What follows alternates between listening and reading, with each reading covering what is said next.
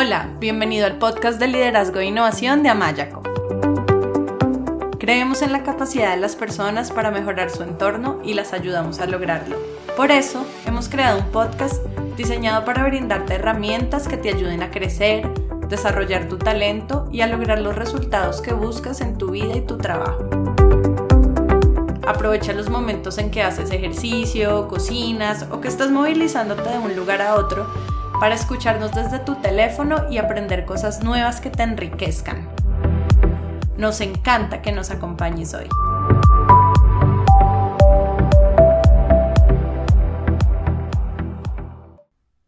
Hola, bienvenido al podcast de liderazgo e innovación de Amayaco.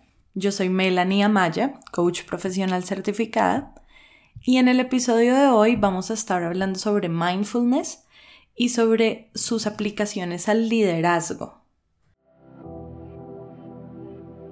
Mindfulness es una herramienta muy poderosa que puede ayudar a los líderes en su gestión, así como ayudar a todas las personas en el manejo del estrés, en el desarrollo de la inteligencia emocional, con impacto no solo en los resultados y en el desempeño, sino también en la salud física y en las relaciones que las personas y que los líderes tienen consigo mismos y con otros.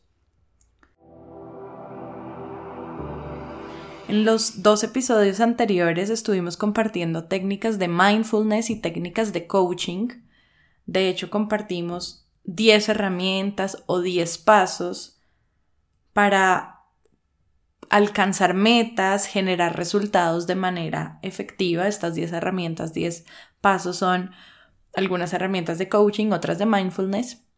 Y ya que hemos venido hablando sobre mindfulness, vamos a tener en el episodio de hoy a una invitada muy especial que es Milena Acosta. Ella es experta en mindfulness, es certificada en reducción del estrés basada en mindfulness de la Universidad de California en San Diego. Milena también cuenta con una maestría en Transpersonal Counseling Psychology de la Universidad de Naropa en Colorado, en Estados Unidos, y es psicóloga y especialista en terapia de pareja de la Universidad de los Andes de Colombia. Así que, Mile, bienvenida. Es un gusto tenerte hoy como invitada en nuestro programa. Muchas gracias por aceptar nuestra invitación. Qué rico, Melanie, estar acá. Es un gusto. Ay, un gusto para mí también. Muchas gracias por aceptar nuestra invitación. Entonces, me gustaría que comenzaras contándonos, contándole a las personas que nos escuchen, cómo llegaste a mindfulness y qué fue lo que te llevó a conectarte con esta práctica. Mira, yo llegué a mindfulness a través como de una búsqueda espiritual. Yo cuando me gradué de psicóloga en el año 89. Estaba muy feliz de graduarme de psicología, pero sentía que algo me hacía falta. Inmediatamente empecé a hacer mis estudios de, de, especialización en terapia de pareja y allí en la especialización había una de las profesoras que nos ponía lecturas que tenían que ver con taoísmo, con budismo y todo eso me empezó como como a llegar de una manera muy especial porque sentí que esto era exactamente lo que yo sentía que me había faltado en psicología, en el pregrado. Y eso se vuelve para mí una búsqueda muy importante. Eh, coincide con que estoy en un grupo de meditación o entro a un grupo de meditación y empiezo como a explorar esa, ese tipo de trabajo, un poquito sin mucha, sin mucho conocimiento de qué era eso, ni de parte mía ni de parte del grupo, era una como una exploración un poquito a priori. Y, pero eso me hace como tener más interés en conocer más del tema. Y finalmente termino encontrando lo que se llama la psicología transpersonal y me fui a hacer el estudio de maestría en Naropa University. Y allá yo sé que voy a estudiar psicología transpersonal que incluye la dimensión espiritual o trascendente de las personas. Mm, luego añade mucho más a lo que la psicología hasta ese momento me había enseñado. Y me voy muy emocionada a estudiar eso y lo que más me impacta de mi proceso de maestría de tres años es que la meditación enseñada por, por eh, Choyan Trumpa Rinpoche, quien fue el maestro que fundó Naropa University, eh, se convierte en el eje más profundo de esta maestría y en general de la universidad.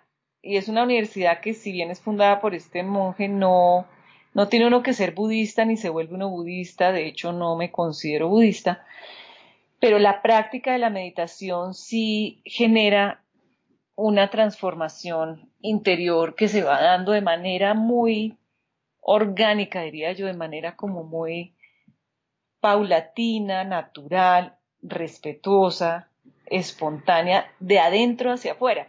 Y esa práctica de meditación que le enseña es prácticamente una, un, ejercicio de mindfulness, ¿sí? Eh, de estar presente, de estar presente con lo que surge, de estar presente con lo que surge. Cualquier nuevo instante es un buen instante para recibirlo de manera fresca y nueva. Entonces, allí fue que yo inicié el trabajo de mindfulness. Esto ya es en el año 97, cuando yo entro a la Universidad de Naropa a estudiar. Y fueron tres años de ejercicio permanente de esta práctica de meditación que técnicamente se llama Shamatha Vipassana y, y podemos asemejarla a lo que hoy día se conoce como mindfulness. Entonces, así arranqué. Para recibir más herramientas que te ayuden a generar los resultados que buscas en tu vida, trabajo y organización, te invitamos a inscribirte a nuestro newsletter. Solo tienes que entrar a nuestra página web amayaco.com y escribir tu email en la sección Nuestro newsletter. Mile, y me encanta que estés haciendo esta relación entre mindfulness y las prácticas de meditación, más específicamente shamatha vipassana, yo en los procesos de coaching con mis clientes utilizo una mezcla de técnicas de coaching y mindfulness porque es una combinación súper poderosa que aumenta la efectividad de los procesos de manera increíble y que le permite también al cliente relacionarse consigo mismo de manera más efectiva para alcanzar los resultados que está buscando. Y justo el otro día un cliente me estaba preguntando cuál es la, la diferencia entre meditación y mindfulness y yo le decía que depende mucho del significado que se le dé a cada uno de los dos conceptos, porque existen diferentes tipos de meditación y por lo tanto diferentes definiciones. Sin embargo, que desde Shamatha Vipassana, que es el tipo de meditación que yo aprendí con ustedes en Sasana y que la practico hace 10 años, casi que mindfulness termina siendo un término más occidental, relativamente nuevo, que toma sus bases de las antiguas meditaciones budistas y que lleva la meditación a la práctica y a lo cotidiano. Entonces me gustaría que tú nos cuentes más a fondo cuál es la diferencia entre mindfulness y meditación. Bueno, la, meditación realmente es un campo muy amplio y existen muchísimos tipos de prácticas de meditación. Todas provienen de las grandes tradiciones espirituales y en cada tradición espiritual puede haber varios tipos de práctica de meditación. Entonces es un campo muy amplio.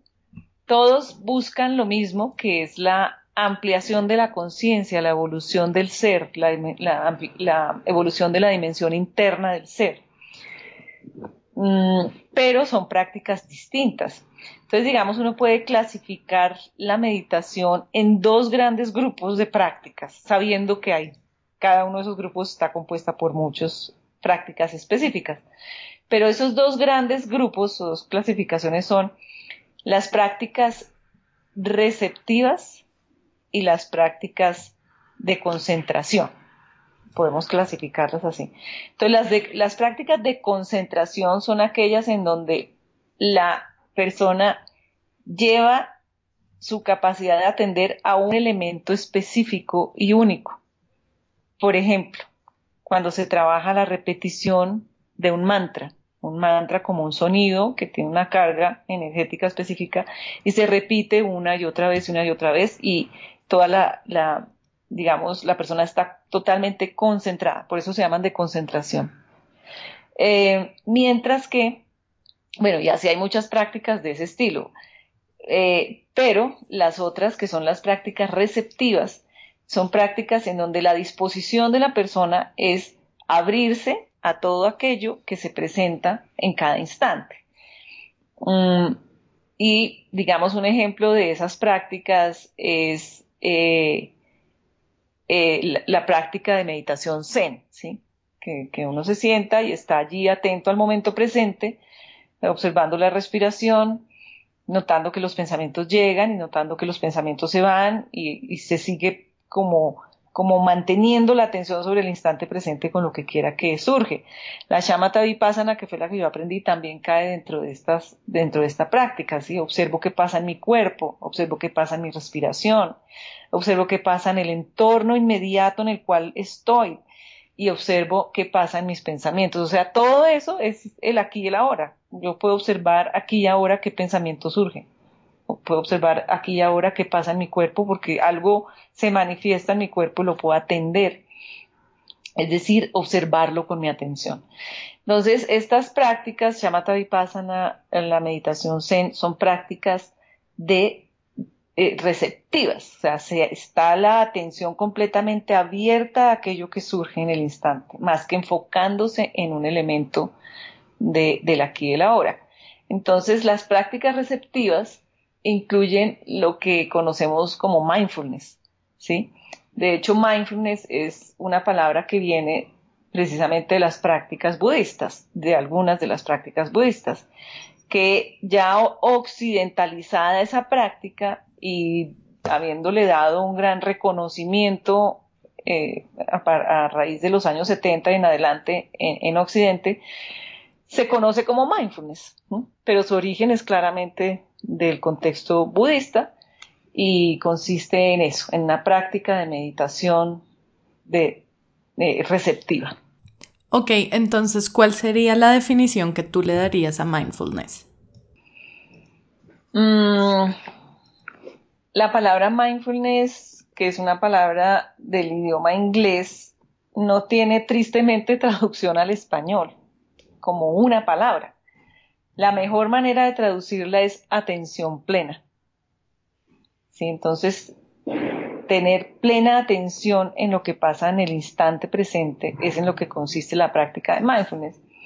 Yo diría que la, definición que usa John Kabat-Zinn, que eh, la, ha trabajado desde los años 70, es una definición muy adecuada, que es eh, mindfulness es una práctica que consiste en traer la atención de manera voluntaria, con curiosidad y sin juicio al momento presente. Esa es como, como la, la definición que creo que se, que se puede usar y que es muy, muy adecuada. Mila, ya con esta clara definición de lo que es mindfulness, me gustaría que compartieras con nosotros cuáles son los beneficios que esta práctica genera en la vida y en el trabajo de las personas. Em, son múltiples los beneficios, son enormes los beneficios y a múltiples niveles.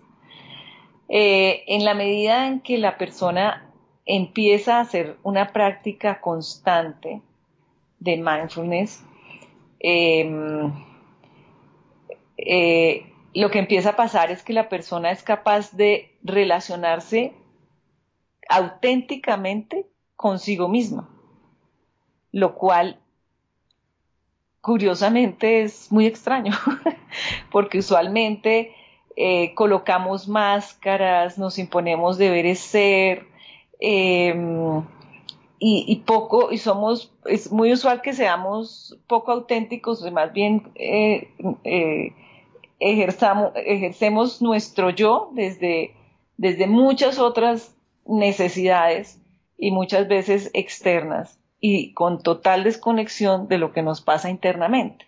Entonces, el, el primer, la primera gran ganancia de la práctica de mindfulness es reconectarse consigo mismo se construye una relación genuina y auténtica de la persona consigo misma. Es decir, si yo, por ejemplo, noto que mi cuerpo, al yo hacer mindfulness en mi cuerpo, siento un cierto malestar que no me había dado cuenta, entonces tengo la posibilidad de relacionarme con ese malestar y poder tomar primero una actitud de entendimiento y, por otro lado, eh, definir de manera consciente cómo quiero atender ese malestar, ¿sí?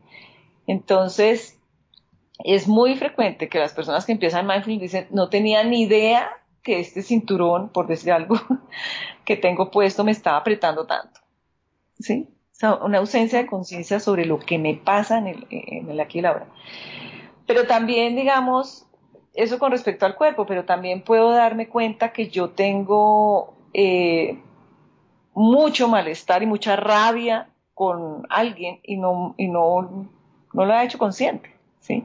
Porque me siento a hacer la práctica de mindfulness y me encuentro con que hay un estado emocional que es de rabia y al estar en contacto con eso y permitirle estar sin tener que explicarlo ni justificarlo, sino simplemente trayendo mi atención a esa experiencia de rabia, surge como la claridad de dónde viene y eso me permite también pues eh, estar con mi rabia más que reaccionar desde mi rabia.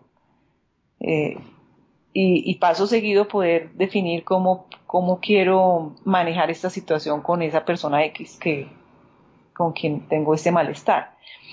Mm, y también, por ejemplo, con la dimensión mental, con los pensamientos.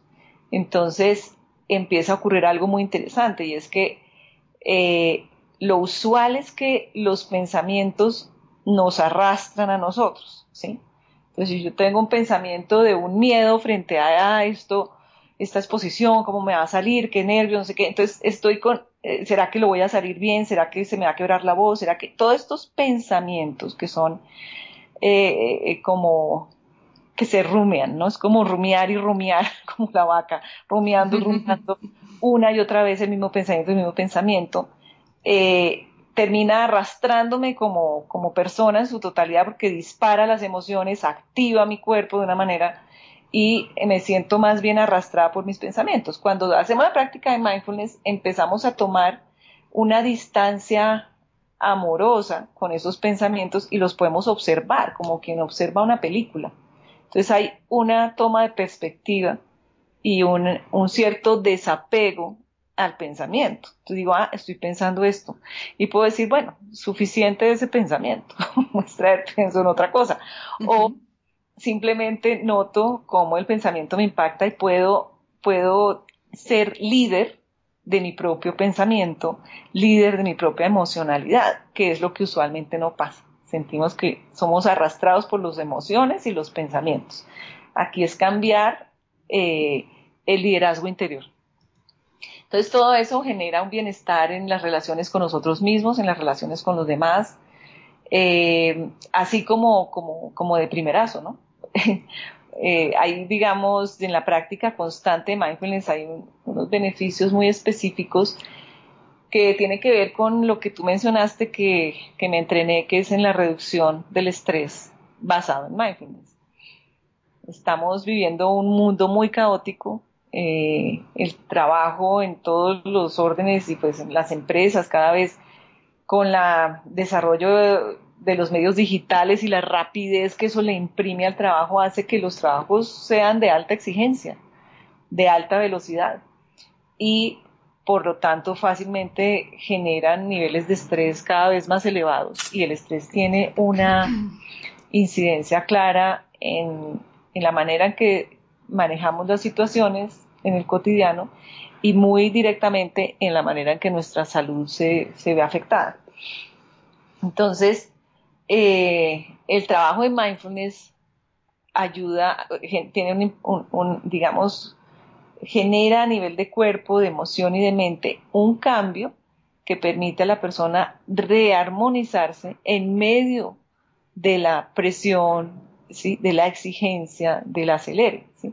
Entonces, de nuevo, existe todo este movimiento externo que impulsa una rapidez y a un agite, pero si la persona puede construir internamente ese liderazgo interior, ¿sí?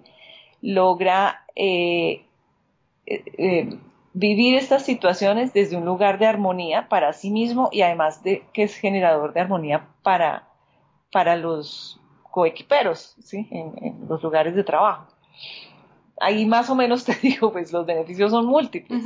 Si tú haces esto ya al nivel de las relaciones de pareja, por ejemplo. que yo como hago terapia de pareja, pues veo muy seguido cómo en la pareja el uno llega con un malestar, trae ese malestar a la relación, ella entonces siente que esa es la queja que él siempre trae, entonces ella saca su defensa, que es la de siempre, y él frente a esa defensa vuelve y, manifiesta un malestar adicional, porque cómo es que me hablas de esa manera, te lo he dicho, etcétera. Se empieza a escalar la, la discusión y la pelea en la relación de pareja, y ninguno es capaz, eh, tiene como el recurso interno para parar, para parar y poder mover el entendimiento de lo que está pasando a un lugar de, claridad, de entendimiento y de cantar. Entonces, eh, en muchas eh, terapias de pareja he considerado muy útil trabajar también eh, la herramienta, construir la práctica de mindfulness en uno o en ambos. ¿Sí? dependiendo de cómo, cómo esté ocurriendo lo que pasa en una relación en particular, pero lo he venido usando cada vez más y los beneficios son enormes, enormes, a nivel de mejoramiento de la calidad de la relación de pareja. Y si lo llevas a la relación padre-hijo, madre-hijo, lo mismo. Mile, y has hablado del liderazgo interior y me gustaría preguntarte en relación con eso, ¿Cuál es la dificultad más grande que mindfulness te ha ayudado a superar? Pues hay varias que, te mencionaría mm, y curiosamente tiene que ver con los momentos más difíciles que yo, que yo he tenido que, manejar en mi vida. La, primera vez en que sentí además, yo precisamente cursaba la maestría en la Europa University en psicología transpersonal, cuando esos estudios duraron tres años y al año y medio empieza un proceso de separación entre mi esposo y yo. Empezamos, la relación iba mal y tal. O sea, estábamos muy mal y, y fue muy impactante para mí porque yo estaba cursando mi maestría, estaba en el trabajo de meditación, no tenía muy claro cómo era que la meditación iba a tener como este beneficio en otras áreas. Yo estaba enfocada en ser psicóloga transpersonal, yo hacía meditación para ser una psicóloga transpersonal, pero cuando empiezo a ver cómo este trabajo de meditación tiene un efecto en mi vida personal que estaba dándose en ese momento, me dejó muy sorprendida, que en momentos de silencio, por un lado, eh, en la meditación podía ver el nivel de malestar eh, y, mis propios niveles de agresividad frente a mi frente a mi esposo. Pero entonces te estoy diciendo, esto es lo que podía ver cuando estaba sentada en el cojín meditando. Entonces me siento a meditar, ¿sí? Y de pronto me, me, me encuentro, es decir, me cruzo con todas estas emociones de gran agresividad, que afortunadamente pues no se manifestaban de esa manera con él en, el cotidiano, aunque sí, digamos, pudimos procesar y manifestar muchas emociones los dos, pero, mm, pero era, ya en el silencio de la meditación era ver la dimensión de la, de la rabia y del malestar que yo tenía por dentro, ¿sí? Y poderme, y poder estar allí quieta con eso. Cuando yo me doy cuenta de los niveles tan intensos de, de rabia que se producen en mí, empieza a ocurrir algo y es que, por un lado, me hago responsable de esa rabia y siento que necesito eh, eh, llegar a una solución en mi relación de pareja. Y eso me aclara, poco a poco me va aclarando que lo más... Em, que lo más adecuado, que lo más sano, que lo coherente es terminar esa relación de matrimonio que teníamos los dos. Entonces me ayuda a tomar una decisión muy impensable y muy difícil de tomar para mí en ese momento.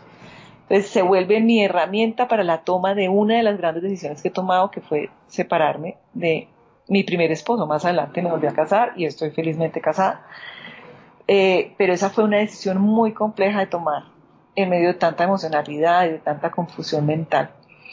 Uy, claro, no, no es una decisión nada fácil. Sí, entonces la toma de grandes decisiones, ¿sí?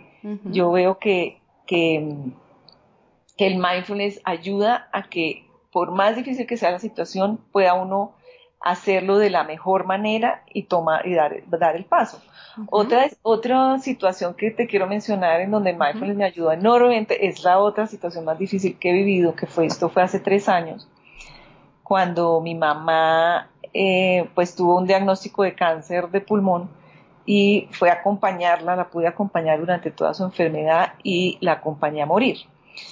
Y eh, el proceso, estos procesos de enfermedad y de muerte son altamente exigentes a muchos niveles, o sea, emocionalmente es durísimo acompañarlo, cuando hay, pues cuando uno tiene tanto afecto por la persona que está viviéndolo, cuando uno ve el dolor que la persona tiene, la impotencia que uno tiene para aliviar su dolor, ¿sí? Entonces, es, es muy, es muy fuerte, es muy duro, y finalmente decir adiós, ¿no? Y decir adiós de la mejor manera, o sea, cómo, cómo hacer de esos momentos, de esas horas, de esos días, como un encuentro real profundo, amoroso, significativo y que, y que, que quede uno, yo lo que siento es que yo sentí mucha, mucha alegría de haber tenido el privilegio de acompañar a mi mamá y de poderla acompañar como la acompañé. Y siento que la manera en que la acompañé fue la posibilidad de estar muy atenta a ella que necesita en cada instante, ¿sí? Y soltar como mis, mis apegos a ciertas ideas mías y más poderme como, como volcar a qué es eso que ella necesita, cómo lo está mirando, eh, cómo le puedo dar la mano desde la manera en que ella está mirando las cosas, qué decisiones tiene que tomar y cómo la puedo ayudar a que ella tome su decisión que no es la mía, porque la que vive la enfermedad, la que vive el proceso de muerte es ella, no yo. ¿sí? Entonces implica desapegarme de mis propias ideas y poder abrirme a la necesidad de ella desde un lugar muy amoroso.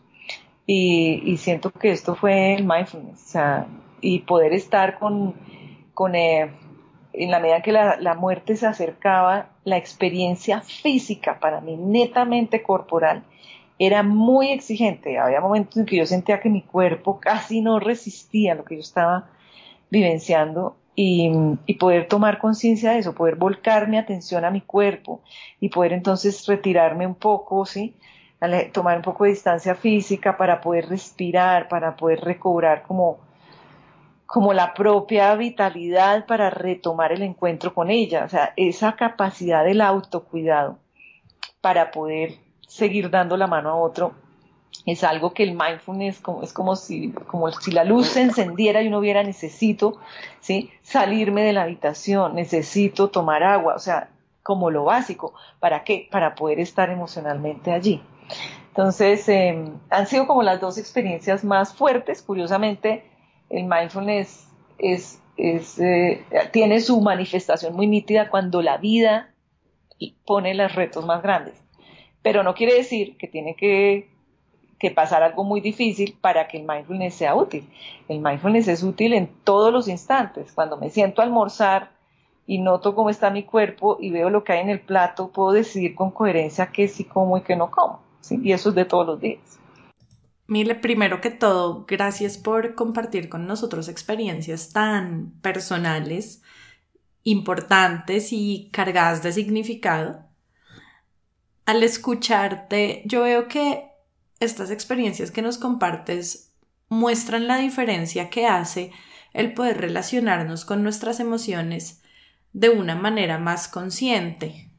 De hecho, Daniel Goleman, que es uno de los autores más famosos en el desarrollo de lo que es la teoría que hay alrededor de la inteligencia emocional y su relación con el liderazgo, él describe la conexión que existe entre mindfulness y la inteligencia emocional. Y quiero citar acá algo que él dijo y traduzco. Eh, él dice, la inteligencia emocional genera atención y enfoque. Y la atención y el enfoque son las piedras angulares en la mejora de la autoconciencia, así como de la empatía. Y la autoconciencia y la empatía son a su vez las habilidades críticas para mejorar la conciencia emocional.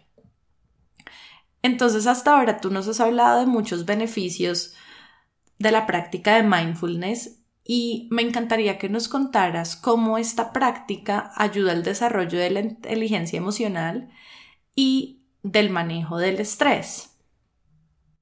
Sí, sí, sí.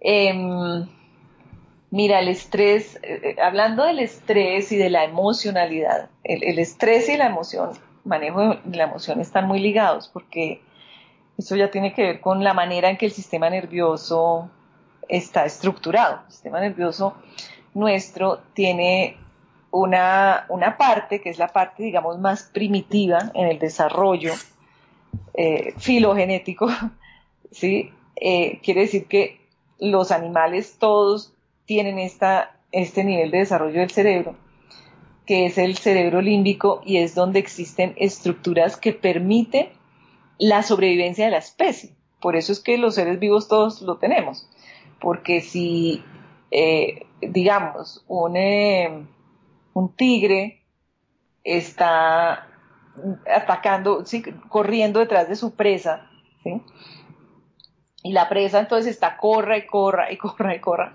Eso lo puede hacer, puede salir corriendo porque la amenaza de vida o muerte que genera el tigre es inminente y el sistema nervioso sabe qué hacer, sabe lo que tiene que hacer. Entonces nosotros todos venimos con esa, como esa herramienta interna de poder correr o atacar, ¿sí? huir o atacar, que son las dos respuestas básicas de sobrevivencia. y el sistema nervioso genera todo lo necesario a nivel de cuerpo para que esa respuesta se dé. Entonces, si yo, si yo, para que yo pueda salir corriendo de algo que amenaza mi vida, todo, eh, eh, eh, las, las suprarrenales hacen que la adrenalina salga a torrente sanguíneo y el torrente sanguíneo llega rápidamente a todos los músculos y genera altísima fluido de sangre y activación en los músculos, porque son los que tienen que trabajar para hacer la huida o el ataque, cualquiera de las dos. Entonces, todo esto se pone en, e, e, activación, en, gran activación, al mismo tiempo que la respiración. Entonces, la respiración se vuelve mucho más agitada, el corazón está yendo a mil, eh, los músculos están súper activados, al mismo tiempo, eh, toda la parte, todo el sistema digestivo, las vías digestivas no reciben eh, sangre porque en este momento no es un momento de digerir, es un momento de vida o muerte. Entonces todo el sistema se activa de esa manera. Y eso es maravilloso, porque como dije, permite la sobrevivencia. Sin embargo, cuando hablamos de estrés, lo que ocurre es que toda esta activación que genera esa parte del cerebro con una estructura específica que es la amígdala, entonces eh, se activa cuando no hay razones de vida o muerte. Entonces, el cuerpo genera adrenalina, se activan, los músculos se tensan, entonces ya me duelen los músculos, mi respiración está muy agitada, muy poco profunda, eh, eh, siento el corazón a mil y lo que voy a dar es una charla, ¿sí? Frente a un público. Y eso no es de vida muerte. Pero es como que interpretáramos las situaciones de reto como si fueran de vida muerte desde ese nivel más primitivo del cerebro. Mm, y eso es la emocionalidad. Entonces entro, eh, tengo muchos nervios o esta persona me habló de esa manera y me dio mucha rabia y se activa todo este sistema físico, mm, psicoquímico, pues, que genera toda una emocionalidad. Entonces ya le contesto de mala manera y esto se vuelve una pelea entre los dos y eso se agrava peor. Entonces todo esto es lo que tiene que ver con las emociones. La emoción es una predisposición a la acción. ¿sí? Entonces tengo una experiencia interna que me predispone a actuar de cierta manera. Si mi experiencia interna es de rabia, mi predisposición a la acción es de, de, atacar al otro, de defenderme, ¿sí? más que de relacionarme con mi propia rabia. Eso es lo que usualmente no hacemos. Entonces, mm, esa es la activación de la parte más primitiva del cerebro. Cuando hacemos el trabajo de mindfulness, que es lo que en últimas genera la posibilidad de reducir el estrés, lo que hago es eh, empezar a generar un cambio en la activación del cerebro. Entonces, las zonas más primitivas del cerebro, que suelen estar muy activadas, y la amígdala en particular tiene un tamaño más grande, se empiezan a desactivar con el uso de mindfulness. Y esto por, por mediciones eh, electroencefalográficas se puede ver que la amígdala pierde nivel de activación y pierde incluso tamaño cuando hay una práctica constante de mindfulness. Y por otro lado, la parte más evolucionada del cerebro, que es propia y única de los seres humanos, que es eh, la corteza prefrontal, si lo que tenemos hacia, hacia la parte de adelante frontal del, cerebro, gana activación y gana tamaño. ¿Sí? Y, la corteza prefrontal es la, la, la, que es capaz de hacer uso de la razón. ¿sí? Y es también la que es capaz de, de los procesos creativos y es entonces si hay dificultades, si hay retos, si hay encrucijadas que pone la vida, hay es como si el cerebro al activarse en esa zona tiene mayores posibilidades de pensar creativamente cómo solucionar ese dilema o esa situación, ese reto. Por otro lado, también la corteza prefrontal tiene que ver con la capacidad empática, o sea, la capacidad de entender lo que le pasa a otra persona y actuar en coherencia eh, con, capacidad compasiva frente al otro. Mm, entonces son, digamos, em, capacidades propias más del cerebro exclusivamente humano, pero que no tenemos tan a la mano porque vivimos en el modo reactivo que genera el, el cerebro más primitivo. Entonces, mindfulness lo que hace es repavimentar las vías de conexión cerebral y de, activación cerebral para ser más humanos y dejar un poco lo animal que hay en nosotros, que no es perderlo del todo, porque necesitamos ser capaces de sobrevivir cuando la amenaza es debido a muerte. ¿Sí? Si estás escuchando este podcast, ya estás haciendo más de lo que muchos hacen para mejorar su vida y liderazgo. Y aún puedes hacer más. Si te identificas o identificas a otros en lo que estás escuchando, te invitamos a reservar una consulta gratuita de 30 minutos por Skype para que hablemos sobre cómo aplicar todo esto a la situación que tienes en mente. Solo tienes que entrar a nuestra página web amayaco.com, hacer clic en Agenda una sesión ahora y elegir un día y hora. Y al escuchar tu explicación, que ha sido muy útil, clara, ilustrativa, me parece que es evidente cómo el manejo del estrés y el desarrollo de la inteligencia emocional son dos aspectos claves para un buen liderazgo. De hecho, estaba leyendo algunos artículos de Bill George. Él es profesor de Harvard Business School y también es ex CEO o presidente de Medtronic. Y mm, quiero compartir en este momento algo que él decía en, uno de los artículos que estaba leyendo, y cito y traduzco. La Organización Mundial de la Salud estima que el estrés cuesta a las empresas estadounidenses aproximadamente 300 mil millones de dólares al año. En los últimos 30 años se ha reportado un aumento del 18 al 23% de estrés autorreportado para hombres y mujeres respectivamente. Compañías como Google, General Mills, Blackstone han demostrado que el entrenamiento en mindfulness disminuye los niveles de estrés.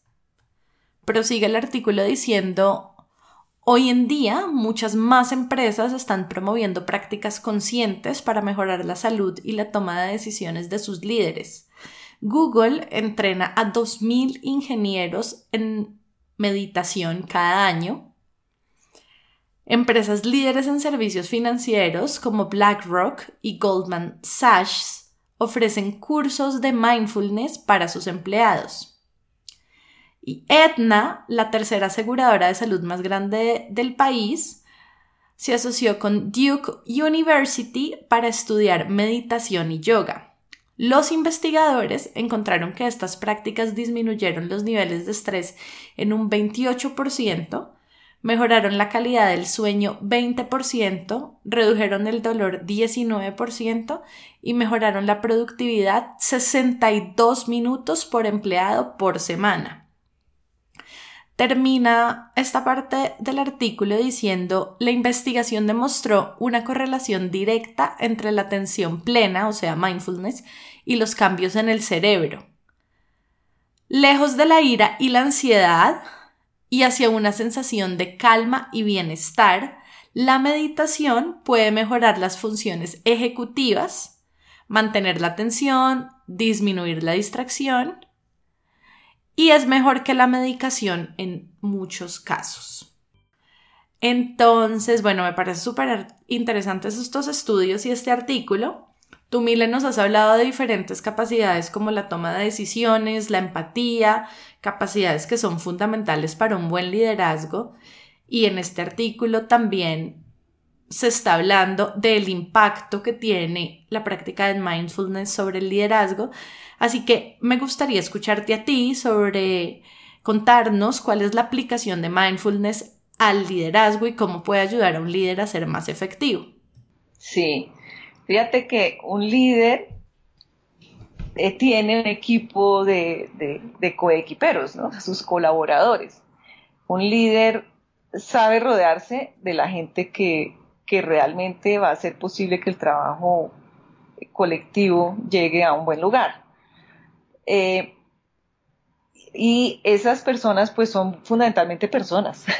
Entonces las personas sí son capaces de ejecutar sus tareas, lo que sea, pero además son seres humanos que tienen eh, una vida personal, tienen, tienen eh, unas, unas misiones y unos propósitos de vida, es decir, son seres humanos integrales.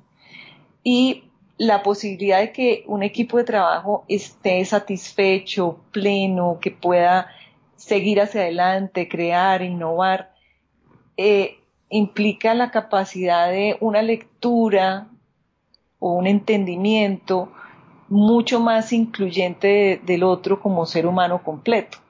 Y eso lo da la capacidad empática. Entonces, una persona que es capaz, capaz de tener empatía eh, puede, puede captar el otro más allá de la colección de tareas que necesita realizar. ¿sí? Y al entender a la persona de manera mucho más completa, tiene más habilidad para, para hacer que su puesto de trabajo sea eh, rico, eh, rico en el sentido profundo para la persona, ¿sí? Entonces, un buen líder, y yo creo que cada vez más un buen líder necesita tener esa capacidad profundamente empática con el otro em, y, que, va a generar un montón de beneficios. O sea, la gente, por ejemplo, la, baja en rotación, ¿sí? Hay empresas en donde las rotaciones son muy altas y, en muchas oportunidades tiene que ver con esto, con que la persona no ha podido encontrarse de manera más plena, más completa como ser humano total en su lugar de trabajo. Entonces un buen líder puede identificar esto y, tratar de, hacer los ajustes. Eso desde lo empático. Mm, también desde lo compasivo, ¿no? La, empatía y la compasión van un poco de la mano, aunque son un poco distintas. Eh, la compasión implica la genuina preocupación por el bienestar del otro, ¿sí? Eh, porque casi que puedo sentir que su bienestar es como el mío, ¿no? Eh, su felicidad me duele, me alegra, su dolor me duele. Entonces, eh, un, un, líder capaz de ser compasivo, pues definitivamente incluye al otro desde un lugar mucho más profundo que solamente el lugar del trabajador, ahí se, relacionan con lo de la empatía. Entonces, bueno, estoy hablando de la empatía y de la compasión como elementos que, el líder eh, es valioso que tenga y, lo va a ver en, el beneficio cotidiano de sus grupos de trabajo. Por otro lado, eh, un líder que haga trabajo de empatía tiene capacidad de solucionar los conflictos de manera mucho más adecuada. Por un lado, porque no se involucra en el conflicto, que es lo que suele pasar cuando hay conflictos, es que tomamos lados, ¿sí? O me, me sesgo hacia un lado, me tomo mi posición, impongo la mía, si soy líder, ¿sí? Es fácil que el líder termine haciendo eso. Eh, cuando hay un trabajo de empatía, el, líder de, perdón, cuando hay un trabajo de mindfulness, la empatía le permite al líder entender cuál es la postura de cada uno de los otros y mirar el conflicto desde un lugar un poco más elevado. ¿sí? Es como si diera un paso arriba y desde ese lugar más elevado puede entender eh, cuál es como el ser de cada uno de ellos que están en conflicto eh, y, y poder preocuparse por cuál es la necesidad última que está siendo como implicada en este conflicto y al mirarlo desde allí, la solución que se le da a ese conflicto es una solución mucho más perdurable, mucho más eh, profunda.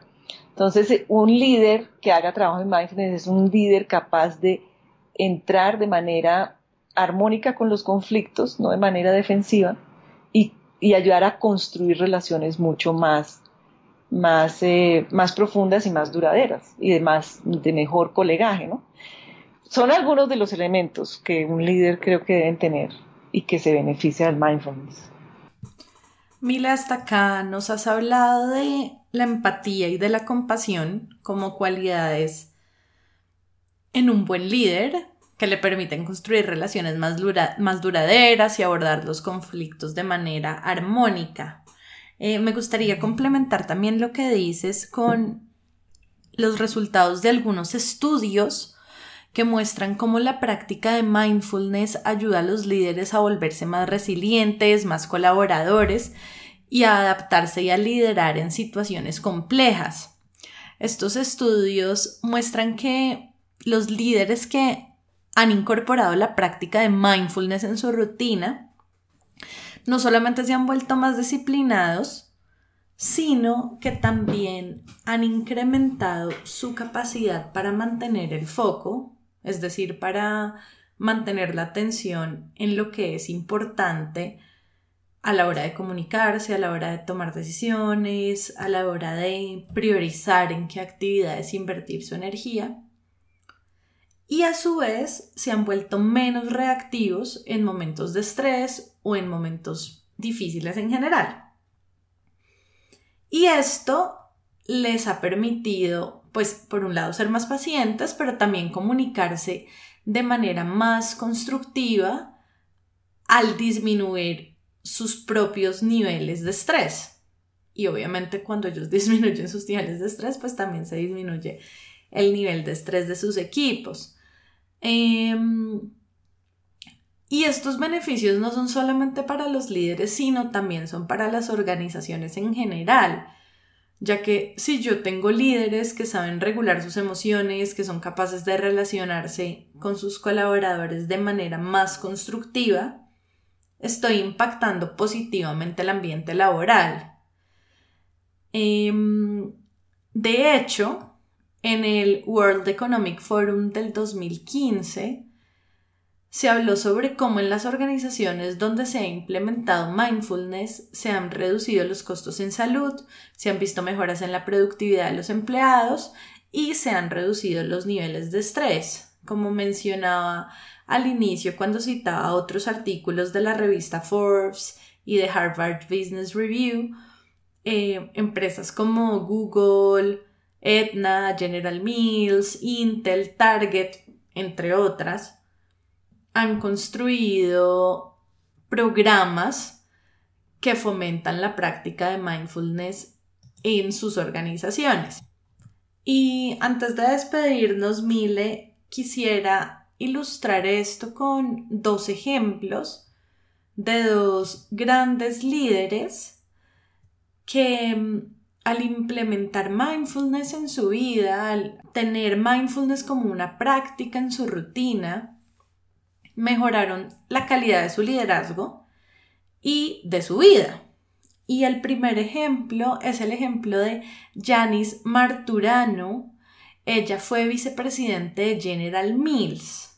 General Mills es una empresa norteamericana que tiene marcas muy conocidas como por ejemplo los helados deliciosos de Häagen-Dazs o mm, los productos que son de postres de Betty Crocker en fin, bueno, es una empresa gigante y eh, Janice era la vicepresidente y quiero compartir aquí un testimonio que encontré de una entrevista que le hicieron a ella donde le preguntaban el efecto que mindfulness causó en su liderazgo y ella decía lo siguiente y cito y traduzco.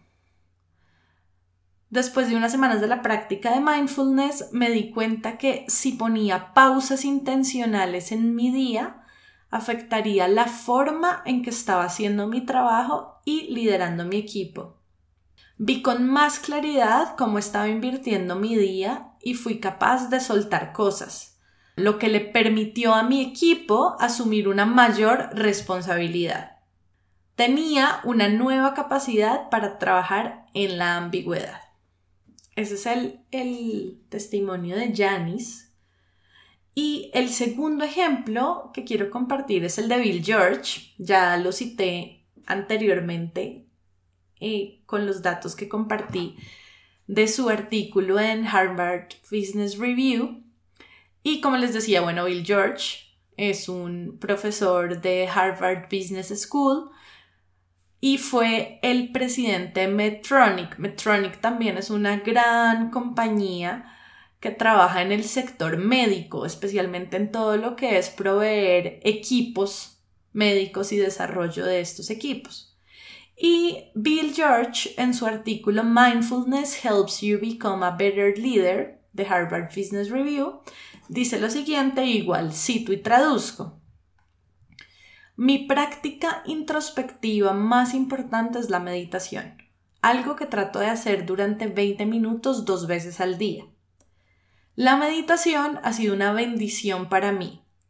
Como un líder activo que ha desempeñado papeles altamente estresantes desde mis veintitantos años, me diagnosticaron hipertensión arterial a mis 30 años. Cuando comencé a meditar, pude mantenerme más tranquilo y concentrado en mi liderazgo. La meditación me permitió desechar muchas preocupaciones triviales que alguna vez me poseyeron y obtener claridad sobre lo que era realmente importante. Gradualmente me volví más consciente y más sensible al impacto que estaba generando en los demás. Igual de importante, mi presión arterial volvió a la normalidad y se quedó allí. La atención plena te ayudará a eliminar las trivialidades y las preocupaciones innecesarias sobre cosas sin importancia, a nutrir la pasión por tu trabajo y la compasión por los demás y a desarrollar la capacidad de empoderar a las personas de tu organización.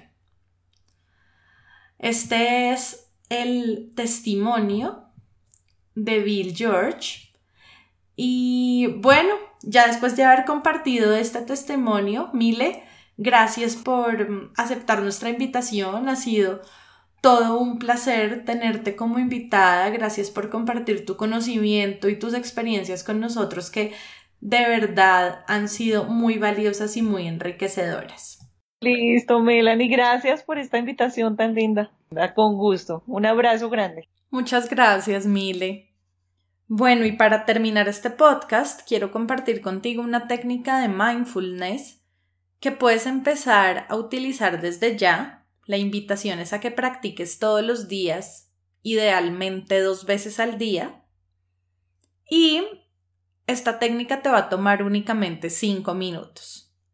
Así que la técnica es la siguiente.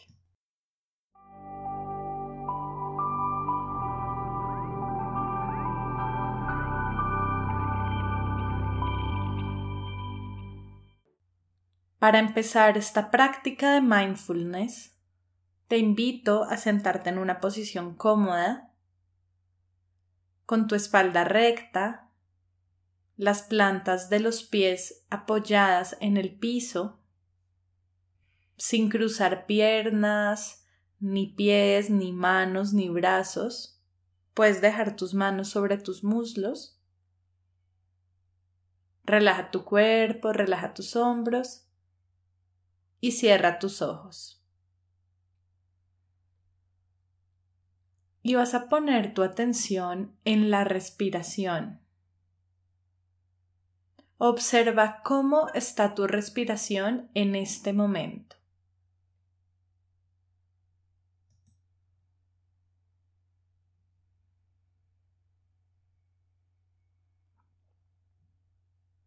Observa también qué sensaciones corporales están presentes ahora en tu cuerpo.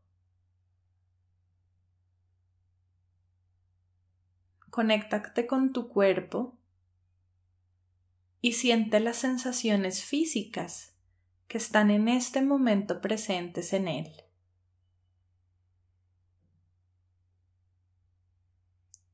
Siente el contacto de tu cuerpo con la silla donde estás sentado, el contacto de tus pies, de las plantas de tus pies con el piso. Siente el aire en tu rostro, en tu piel. Y observa si hay alguna otra sensación corporal que puedas sentir en este momento.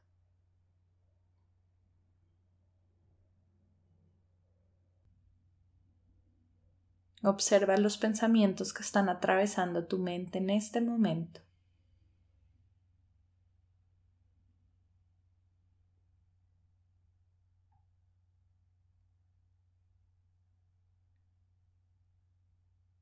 Y fíjate si hay alguna emoción que te esté acompañando, si hay algún sentimiento o emoción presente.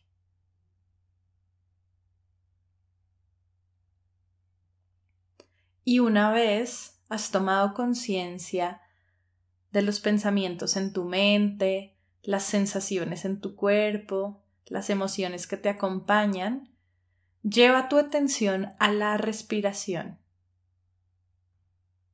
Permite que el foco de tu atención esté en el movimiento de tu abdomen al inhalar y al exhalar.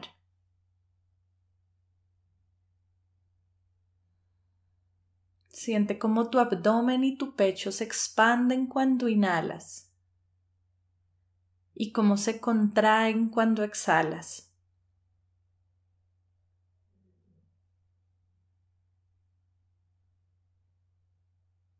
Permite que tu respiración sea un ancla que te trae al momento presente dejando toda tu atención en los movimientos que produce la respiración en tu cuerpo.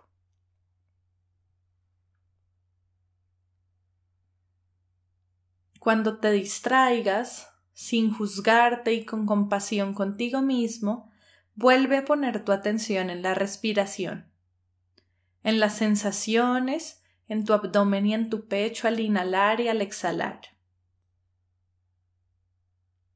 Por último, lleva la atención a las sensaciones corporales en tu cuerpo mientras sigues respirando.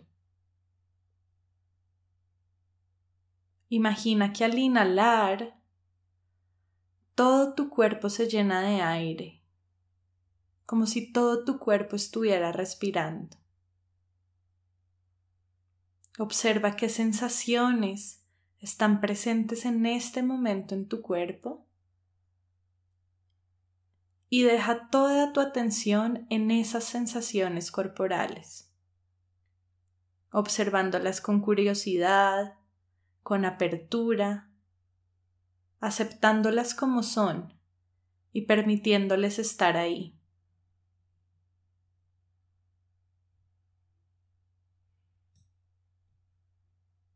Conéctate con tu cuerpo mientras sigues respirando observando lo que puedes sentir en él ahora.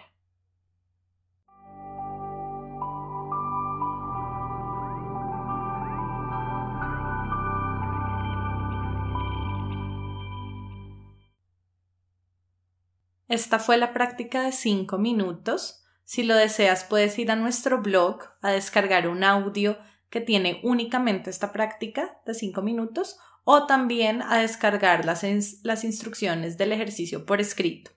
Nuestro blog es amayaco.com slash blog. Adicionalmente, si quieres también llevar mindfulness a tu trabajo, hay varias cosas que puedes hacer. Por ejemplo, puedes antes de una reunión proponerles a todos hacer una práctica, también lo puedes llamar un centramiento, de un minuto, donde todos se conectan con su respiración y con su cuerpo.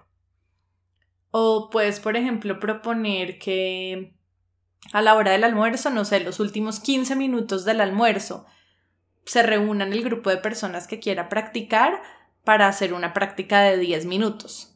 O inclusive puedes proponer que se cree un espacio al, que las personas, un espacio físico al que las personas puedan ir a practicar.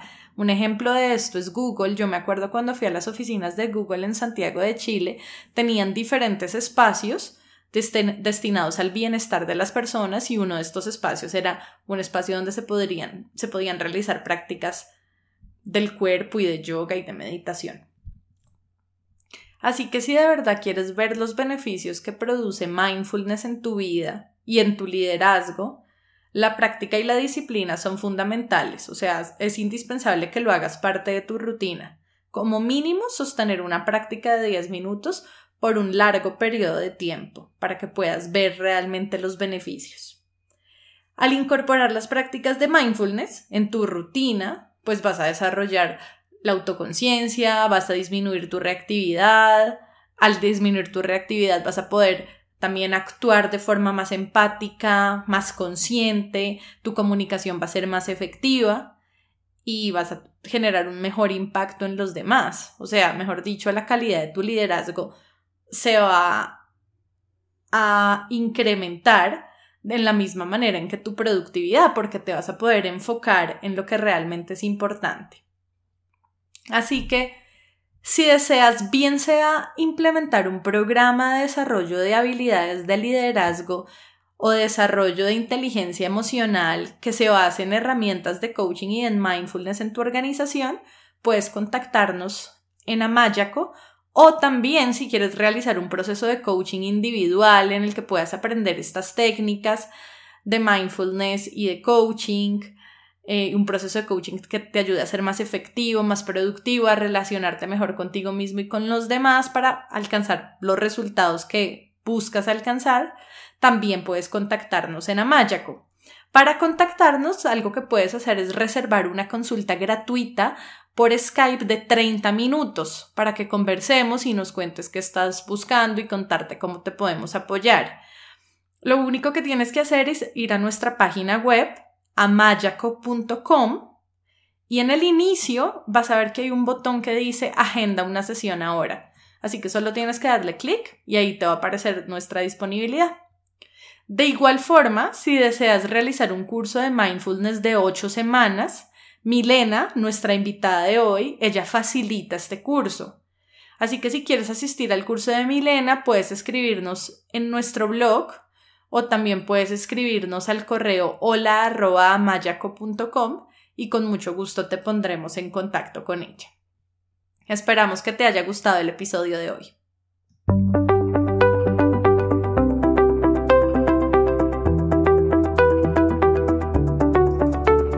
Gracias por acompañarnos en el episodio de hoy. Esperamos que te haya gustado. Si quieres que más personas se beneficien con este podcast, te agradecemos que lo compartas con otros y que dejes una reseña de una a cinco estrellas en la plataforma desde la cual lo estás escuchando. Si quieres seguir aprendiendo, te invitamos a escuchar nuestro podcast, a leer nuestros artículos y a inscribirte a nuestro newsletter en el blog de Amayaco. amayaco.com slash blog. Tu opinión es muy importante para nosotros. Cuéntanos qué te ha gustado y qué quieres escuchar dejando tus comentarios en el blog de Amayaco. Y si tienes preguntas o quieres hablar con nosotros, escríbenos a hola.mayaco.com o vía Twitter arroba co-al amaya. Esperamos escuches nuestros próximos episodios. Chao y hasta la próxima.